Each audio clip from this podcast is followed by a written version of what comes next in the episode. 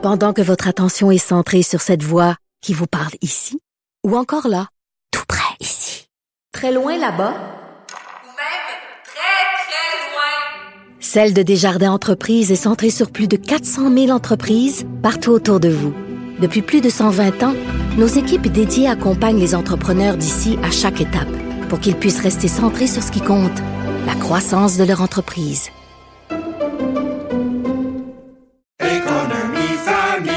Ici Ricardo. Et Émilie, marchand d'IGA. On a envie de vous inspirer à bien manger. À moins de 5 la portion. Suffit de repérer les produits valeurs sûres et de les cuisiner avec une de nos recettes. Les valeurs sûres, c'est bien pensé, hein? Bien sûr! Détails sur IGA.net.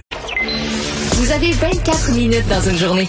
Tout savoir en 24 minutes. Pour s'informer et comprendre en 24 minutes, ici Mario Dumont, en compagnie d'Alexandre Dubé, des studios de Cube Radio, la station d'affaires publique de Québecor. Voici Tout savoir en 24 minutes.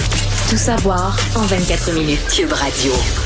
Au jour 63 de la guerre en Ukraine, la Russie a décidé de suspendre les livraisons de gaz à la Pologne et à la Bulgarie. C'est une manœuvre qui tout de suite a été dénoncée par le premier ministre bulgare qui dit que c'est du chantage en bout ligne. Alors que Moscou, de son côté, ben, justifie son interruption par le fait que ce sont deux pays qui refusent de régler leurs factures en roubles comme euh, l'exige la Russie en riposte aux sanctions euh, occidentales. Sur le terrain, ça bouge aussi. Là. L'armée ukrainienne a reconnu ce matin que les forces russes ont mis la main sur toutes localités dans la région de Kharkiv et dans le Donbass. Moscou dit aussi avoir détruit une grande quantité d'armes livrées à Kiev par les États-Unis et par les pays européens. On se souviendra que, que Lavrov euh, et, Poutine aussi ont émis des, des mises en garde assez sévères contre les pays occidentaux qui euh, continuent d'alimenter les Ukrainiens en armes. Et euh, un, un coin du monde qu'on avait peut-être pas entendu parler, la Transnistrie, Mario. Oui. toi qui toi qui est un. Non, on découvre, on, découvre ensemble la Transnistrie. Ben oui, parce que là, il y a des séparatistes pro-russes en Moldavie qui ont annoncé qu'il y a des coups de feu qui ont été tirés pas très loin d'un dépôt de munitions russes. Euh, les autorités disent avoir aperçu des drones aussi au-dessus d'un village. Et ça ferait trois jours de suite que des attaques surviendraient dans cette région-là, où se trouvent aussi des milliers de militaires russes. Alors, c'est à se demander, est-ce que, est-ce que les Russes, parce que la Transnistrie, c'est vraiment, c'est à l'ouest, complètement, euh, c'est vraiment là, avec la Moldavie, est-ce est-ce qu'on veut ouvrir un, autre front? C'est pas une stratégie qui a été très, très productive jusqu'à maintenant. Là. Euh, c'est à voir. Non, mais on sent que les, Russes devaient essayer de provoquer quelque chose, de changer la dynamique. De, peut-être que là, ils ont vu, ils ont des soldats là, ils se sont dit, on va amener les soldats ukrainiens sur un autre front. Euh, c'est à voir. C'est pas la Transnistrie, c'est pas gros non plus. Hein? C'est une, vois, une bande assez étroite. En fait, c'est 20 km de large. C'est 200 km de long, mais c'est comme 20 km de large. Euh, quoi, 400 000 personnes dans la Moldavie, un, pays de 2 millions et demi. Avec tout ça... Euh, tout ça est pas très gros, là. Hein? Euh, tout ça, comparé à l'Ukraine, mettons, qui est un pays de 40 millions, là, 40, 45 millions avant la guerre, tout ça est beaucoup plus petit, mais à suivre. C'est plus le principe de dire est-ce que la guerre s'est étendue à un deuxième pays? Je pense que c'est plus ça qui frappe parce qu'on se dit, bon, la guerre était circonscrite en Ukraine, puis elle est encore plus circonscrite vraiment dans une zone dans, dans l'est et le sud-est de l'Ukraine. Alors là, on dit, oups, ça repart en Moldavie, un nouveau foyer. C'est un peu le principe d'un incendie. Le plus il y a de foyers, mais plus tu as peur que ça, euh, que ça s'étende. Pour revenir aux livraisons de, de gaz, je vois un peu ça comme un avertissement. La Pologne, bon, Pologne est un gros pays quand même. La Bulgarie, pas vraiment. Un pays pas très riche, c'est pas énorme. Euh, je pense plus que en faisant ça, Poutine lance aussi un avertissement aux autres pays d'Europe, entre autres un pays comme l'Allemagne, qui, qui a plus de la moitié de ses approvisionnements en hydrocarbures qui mhm. viennent de la qui viennent de la Russie. On, lance une espèce d'avertissement. Euh, dans le cas de la Pologne, bon, la Bulgarie semble un peu plus mal pris avec la, la cessation des livraisons de gaz. Mais euh, la Pologne, on dit même que la Pologne se préparait d'ici quelques mois, d'ici la fin de l'année, à annoncer de toute façon qu'elle achèterait plus de gaz russe. Elle voulait se débarrasser du gaz russe. Donc la, la Pologne, c'est un peu la Pologne, ils ont peut-être joué au plus rapide. Là, je comprends, je te... J'arrête de t'en livrer avant que tu m'annonces que tu me boycottes puis tu m'en achètes plus là. C'est ça. Fait que euh, dans le cas de la Pologne, c'est peut-être je dis pas que ça que, ce matin, ça désorganise pas un peu la Pologne, quoique les pays d'Europe se sont... Tu présentement, il y a des bonnes réserves de gaz en Pologne, dit-on. Euh, il y a une entraide entre les pays d'Europe, donc on va s'arranger. Je veux dire, l'ensemble de l'Europe, c'est assez gros. Pour aider deux plus petits pays, la, Bulgarie, la Pologne, je devrais pas dire petit, c'est quand même un gros pays, mais un grand pays. Mais euh, si toute l'Europe euh, se voyait couper de son gaz de la Russie, là, ce serait plus compliqué. En Allemagne, c'est parce que c'est des industries qui marchent au gaz, pas juste le chauffage des maisons ou des petits poêles au gaz, c'est des industries carrément. Par contre, faut toujours penser que quand Vladimir Poutine ferme le robinet, bon, OK, il désorganise des pays et il les met dans une situation euh, sur le plan de leur, euh, de leur source d'énergie, il les met dans une position intenable, peut causer des dommages à leur économie, etc. Mais lui, c'est une de ses seules entrées de cash présentement, une de ses seules, seules entrées de, de, de fonds, d'argent. Donc, il, il ferme ce robinet-là aussi. Là. Tu fermes un robinet, tu fermes l'autre. Donc, euh, c'est euh, s'il veut financer sa guerre, je pense pas que la Russie présentement l'a tellement facile avec toutes les sanctions, les sanctions économiques, euh, les sanctions contre les banques russes. Je pense pas que l'économie russe a les moyens de se passer tant que ça de sources de revenus. Peut-être oui, là, symboliquement, se passer de l'argent de la Pologne puis de la de, la Bulgarie, mais se passer de tout l'argent des livraisons de gaz en Europe, pas sûr. Pour la toute première fois depuis euh, les événements du 31 octobre 2020 dans le Vieux-Québec, l'assaillant dans cette histoire-là, Carl Giroir, euh, a témoigné à son procès sur les raisons qui l'ont poussé ultimement à commettre les deux meurtres et les cinq tentatives de meurtre. Euh, ultimement, c'est présenté dans la boîte des témoins menottés. Ce qui est déjà un événement dans le sens que oui, ben oui. À partir du moment où généralement on entend que l'avocat va plaider, il euh, n'y a pas de négation des faits, puis on dit l'avocat va plaider une non-responsabilité criminelle pour, pour cause de santé mentale, c'est rare qu'on amène l'accusé euh, en question à la barre des témoins. C'est rare que tu vas témoigner à ta propre cause. Oui, ça arrive que tu témoignes à ta propre cause, mais c'est rare que tu vas amener l'individu à témoigner à sa propre cause lorsque son incapacité euh, mentale ou son, sa non-responsabilité criminelle pour troubles mentaux est, est, amenée comme défense. Là. Donc, c'est spécial. Oui. ça, se fait, là, c'est tout à fait permis, mais c'est, mm-hmm. disons, moi, ça m'a, quand j'ai entendu ça ce matin, c'était qu'il allait témoigner, j'ai fait, OK, euh, on est sur un drôle de terrain, là, quand même. Ouais, et, voici ce qu'il a dit. Euh, il a raconté avoir développé un intérêt très très fort pour les jeux vidéo, avec des épées, avec des armes blanches, à l'adolescence, à partir de 15-16 ans. Et rapidement, les jeux sont devenus son seul centre d'intérêt. À partir de 18 ans, là, il y a une espèce de mission de tuer des gens qui est devenue claire dans sa tête, une mission de haute importance. Il voulait accomplir ça à tout prix. Il parle d'un devoir et non d'une envie. Euh, et l'objectif de sa de sa mission, après laquelle il devait mourir, en principe, toujours selon ses, euh, ses, propos, là, était de donner l'exemple à ce qu'il a appelé des alter égaux. Qu'après sa mort, ces gens-là poursuivraient sa mission qui était de changer le monde pour le mieux, et c'est pour ça qu'il fallait établir un chaos pour faire un nouveau monde. Ça te résume un peu euh, ce qu'il a dit aujourd'hui.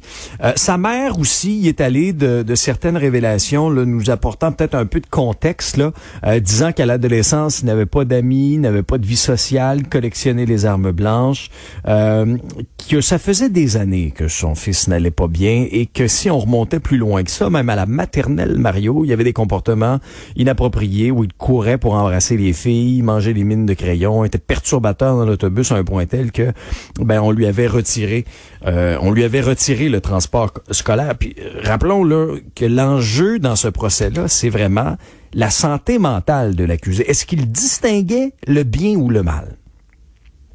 Ouais, ce qu'il distinguait, c'est toujours le critère. Hein? Est-ce que l'individu, c'est pas tout de dire l'individu était un peu troublé, un peu dérangé. C'est toujours le critère. Est-ce qu'il est, ce qu'en termes de non-responsabilité criminelle, il était dans une incapacité euh, mentale, psychologique, psychiatrique de de, de, distinguer le bien du mal? Donc, c'est ce qui va être euh, déterminé.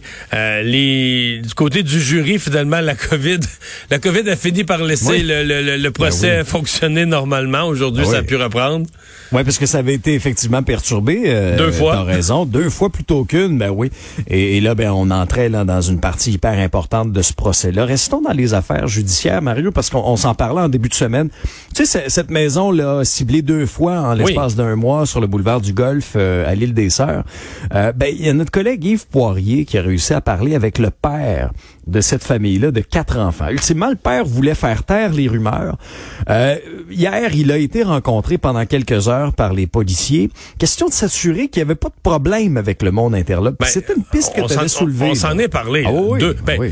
Une fois, il y a toute une série Ouais. d'hypothèses. là. Erreur sur la personne, balle perdue, erreur sur la maison, inversion des chiffres Mm-hmm. dans l'adresse, trompé de nom de rue. Sais, on en a vu plein là, au fil des années. Une Deuxième fois, des coups de feu sur la maison, tu te dis, mais là, voyons, puis...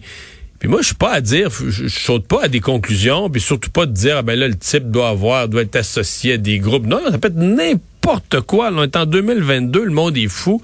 Ça peut être, t'as été patron dans un endroit, puis t'as eu à congédier un employé euh, il y a- il y, a, il y a quatre ans, il y a six ans, ben, puis que cet employé-là, il virait fou. Euh, Lui, il continue à taillir dans son sous-sol, puis il revient pour te tout peut être, tu sais, je, je- je lance une hypothèse, mais toutes les sortes de menaces. Mais moi, je disais, c'est certain que si on est policier, deux fois au même endroit, à mon avis, on s'assoit avec ces gens-là et là, on regarde, on fouille dans tous les aspects de leur vie professionnelle, sentimentale, familiale, dans tous les aspects où des gens pourraient euh, leur en vouloir, même si eux ont l'impression qu'une histoire est ancienne et passée et pas si grave. Ouais, écoute, faut que tu vérifies. Tu peux pas laisser aller ça. Il faut que tu Non. vérifies toutes les hypothèses. Donc lui, aujourd'hui, a voulu quand même euh, rassurer le public. Ouais, et je te résume euh, un petit peu ce qu'il a dit à notre collègue Yves, parce qu'il répondait en anglais. Yves lui a demandé directement, est-ce que c'est est-ce que c'est de sa faute là, ce qu'il arrive? Il dit qu'il n'a rien à voir avec ça, qu'il ignore pourquoi ça se produit. Il essaie de comprendre aussi pourquoi sa famille est ciblée. Il dit euh, affirmer euh, dire la vérité, qu'il ne doit pas d'argent à des individus en particulier, qu'il a des dettes, mais qu'il a des dettes auprès de compagnies légitimes, donc d'institutions financières. On parlerait d'à peu près 100 000 dollars de dettes auprès d'entreprises financières. Euh, il serait dans dans la vente de vêtements, là, et c'est une entreprise qui aurait été fragilisée par la pandémie. Mais là, ça survient à un moment où il y a eu un autre épisode de violence armée à Montréal. C'était à Pierrefonds hier soir. Des coups de feu tirés sur le boulevard Pierrefonds. Euh, des impacts de balles retrouvés sur des, vitrines, des douilles, euh, au sol. Et, et ça survient aussi à un moment où l'Association des directeurs de police du Québec se rencontrait aujourd'hui. Et le président de cette association-là, Pierre Brochet, a, commandé un, a, commenté un peu le, climat tendu, la crainte aussi que plusieurs personnes... ressentent dans, certains quartiers de Montréal, puis à savoir, est-ce que les policiers vont réussir à ramener l'ordre en ville?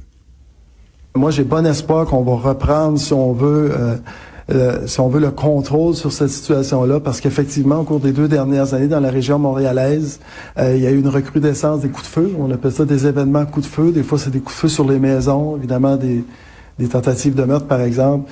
Puis, on est, ça nous préoccupe aussi. Hein, on est préoccupé par le fait que Évidemment, quand il y a des coups de feu qui sont tirés sur une, sur une maison, il y a les résidents de la maison, mais il y a tout l'environnement. hein, qui, ça crée un fort sentiment d'insécurité. Mais ce qu'on dit aux citoyens, c'est qu'on est extrêmement mobilisés. Ouais, on est extrêmement mobilisés, mais les, les résultats se font attendre, disons. C'est c'est- le moins qu'on puisse dire. Oui, c'est ça. mais oui, je, je pense qu'on prend sa parole. là. Je, pense, je pense pas que la, la police prend ça à la légère. ou- mais bon, dans le cas de la violence des armées des jeunes à Montréal, moi j'ai senti à un point que la police était un peu dépassée par les événements, euh, qu'il y avait eu un laxisme, qu'on avait laissé aller les gangs de rue, que les gangs de rue s'étaient armés, et un moment la prolifération du nombre d'armes entre les mains de bien des jeunes, euh, ça avait le- le- les, les policiers étaient dépassés par les des événements. Dans ce cas-ci, c'est plus c'est plus complexe, mais euh, la violence par arme à feu, avant, avant qu'on puisse dire que c'est en recul, à mon avis, il reste pas mal de travail au service policier. Tout savoir en 24 minutes. Ça a brassé à l'Assemblée nationale aujourd'hui Ben oui. pendant la période de questions. Euh, c'est le premier ministre Et ça n'a même pas brassé autour d'un dossier ou d'un Non. élément de contenu. Là. non, autour d'une mauvaise blague faite par le premier ministre François Legault. Une, une mauvaise blague qui n'a pas du tout passé chez les libéraux. Remettons un peu les gens en contexte. Euh, période de questions. Le député Pierre Arcan se lève pour poser une question. Et là, François Legault dit, euh, non, il est pas mort, lui.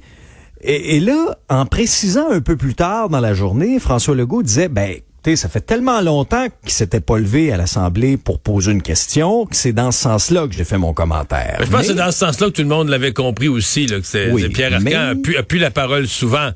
Mais c'est juste que C'est une drôle d'expression venant du premier ministre. Oui, tout à fait, tout à fait. Et, André Fortin, donc le libéral, le collègue de Pierre Arcan, lui a été piqué au vif dans ce commentaire-là, s'est levé, a demandé au premier ministre de retirer ses propos. Monsieur Legault a retiré ses propos, c'est même excusé aussi sur Twitter en disant bon, Pierre Arcan c'est un ami, c'est une mauvaise blague. Je me suis, euh, je me suis excusé, mais Pierre Arcan est quand même sorti devant les médias pour euh, pour commenter un petit peu en disant qu'il s'est senti ébranlé et a jugé les propos de François Legault indigne. Euh, je t'invite à écouter ses commentaires. Je me suis euh, dit, écoutez, ça sert à quoi tout ce qu'on a fait si on est traité comme ça euh, de la façon dont il m'a traité? Alors, je voulais juste vous dire simplement que je suis ébranlé très fortement par ces propos. Et je me dis, on a un chef de l'État. Euh, vous savez, à quelques fois, j'ai posé des questions au premier ministre sur certains de ses propos. faudrait quand même refaire l'historique. Euh, Est-ce qu'on se souvient d'une session parlementaire où il n'y a pas une mauvaise blague de François Legault qui a fait la manchette? À mon avis, il n'y en a pas. À mon avis, on, a- on est à une par session. Puis à toutes les fois, on dit, à toutes les fois, ça revient à peu près à la même chose. C'est pas, euh, c'est pas qu'il a pété les plombs qu'il a accusé quelqu'un ou menacé ou d'une méchanceté ou d'une mesquinerie épouvantable. On sent toujours que c'est profondément une blague. En même temps, euh, grossière et maladroite. euh, euh, qui pourrait peut-être passer, dans tous les partis, a le député, euh, le- comme on dit, le comique du club, là, le ou la comique du club, des gens qui font toujours de l'humour, puis tout ça, ben, et qui n'ont pas de fonction si importante, puis qui, des fois, font des blagues bonnes, des fois moins bonnes, mais, ouais, font les tolère, on dit, ah, lui, il est de même, mais le premier ministre, tu sais, le premier ministre Oui. dans une assemblée nationale tendue, à la veille des élections, où tu voudrais calmer le jeu, montrer de la classe. euh, C'est c'est c'est c'est- c'est surprenant qu'il se c'est surprenant qu'il se discipline pas. Parce que je te dis, là, retourne session par session, mauvaise blague, une fois c'est ses femmes, puis une fois c'est sur un, puis c'est sur l'autre, puis ça insulte, puis euh, il s'en excuse. À chaque fois, il est assez humble là-dessus, il s'excuse, mais tu sais, s'excuser, euh, c'est autant euh, s'excuser tout le temps, à un moment donné, tu te dis, ben voyons, ça, ça, ça passe pas, là, tu sais, ça, ça, ça arrête pas. euh, et c'est à toutes les sessions parlementaires qu'on en a un exemple. Donc aujourd'hui, ça a été sur Pierre Arcan, et c'était pas... J'ai de la misère à placer ça comme grave parce que je comprends, c'est une expression qu'on utilise au Québec. Il y, y y a un fond de vérité à l'humour. euh, Pierre Arcan, on l'entend plus, on le voit plus, il n'y a plus jamais la parole à la période des questions. Ouais. Donc au moment où il se lève, on dit voyons, il était pas mort lui. Mais c'est pas chic. C'est pas ce qu'on veut voir d'un premier ministre dans ce genre de période euh, tendue. Le temps nous presse, euh, Mario. Euh, pa- pa- passons tout de suite là au bloc santé, au bloc COVID, parce que en dernière heure, et ça c'est gros là, le Québec vient de remporter sa bataille contre l'Ontario pour attirer la pharmaceutique Moderna. Alors, c'était des millions en jeu et Moderna va s'installer dans la grande région de Montréal. Ce serait une annonce qui serait faite euh, vendredi, nous dit-on, en présence de Justin Trudeau, en présence de François Legault et on connaîtra l'ampleur aussi de l'investissement dans cette annonce-là. Mais Mario, c'est gros, là, ça. Ouais, puis euh, les gens vont se rappeler à la dernière campagne électorale à quel point autant Justin Trudeau, autant même les, partis d'opposition, pas plus que les conservateurs que les autres, personne voulait se mouiller là-dessus. Tout le monde disait c'est une décision d'affaires. On savait que c'est une décision d'affaires dans laquelle il y avait quand même un volet euh, politique.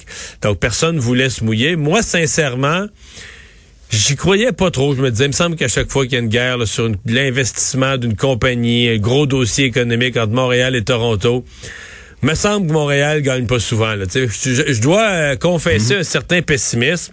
Et euh, ben, l'avenir nous dira. euh, je pense qu'on euh, on a, déjà parlé en ondes ici d'une collaboration quand même fructueuse entre Pierre, Fitzgibbon et François-Philippe Champagne. Je pense que François-Philippe Champagne va avoir mis son poids dans la balance. Peut-être le premier ministre aussi, là, quand même, Justin Trudeau est un député de la région de Montréal. Peut-être que la compagnie, peut-être qu'il y a d'autres circonstances aussi où Montréal avait mieux à offrir. Là. Dire, Montréal a, une foule d'atouts pour les qui, qui peut encourager des compagnies à investir.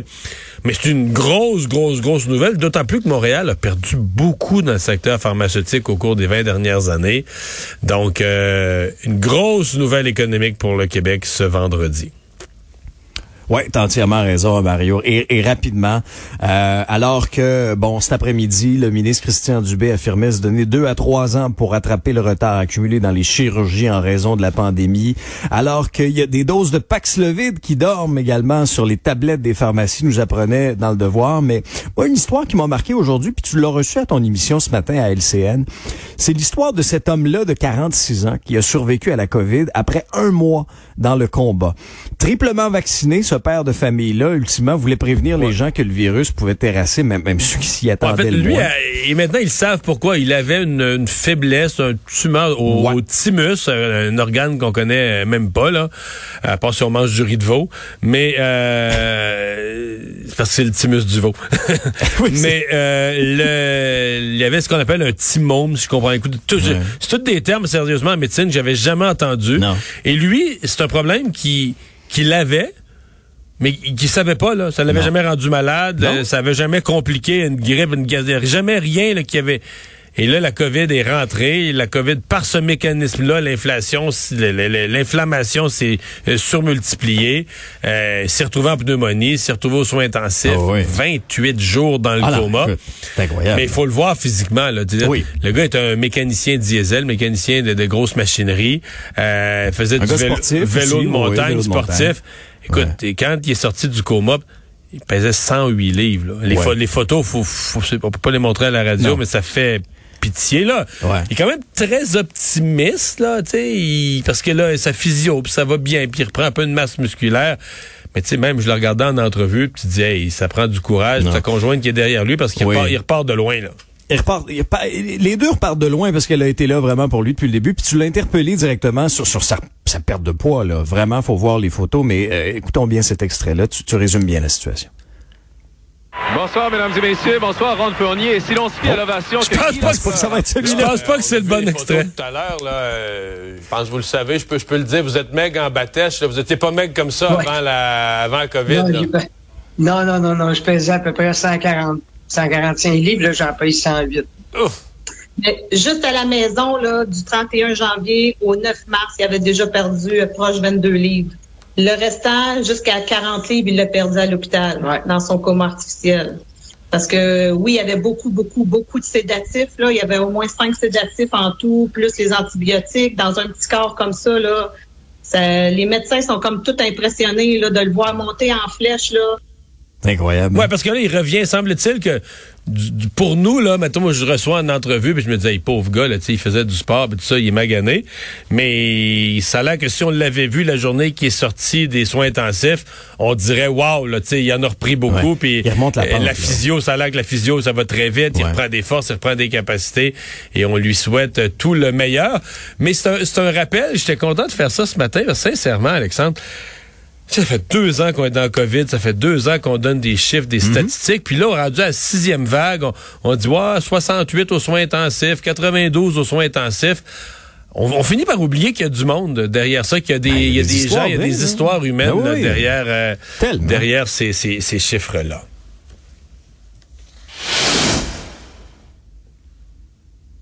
Alors voilà, Mario. C'est réussi. Oh, 24 ré- minutes. Résumer l'actualité en 24 minutes, c'est mission accomplie.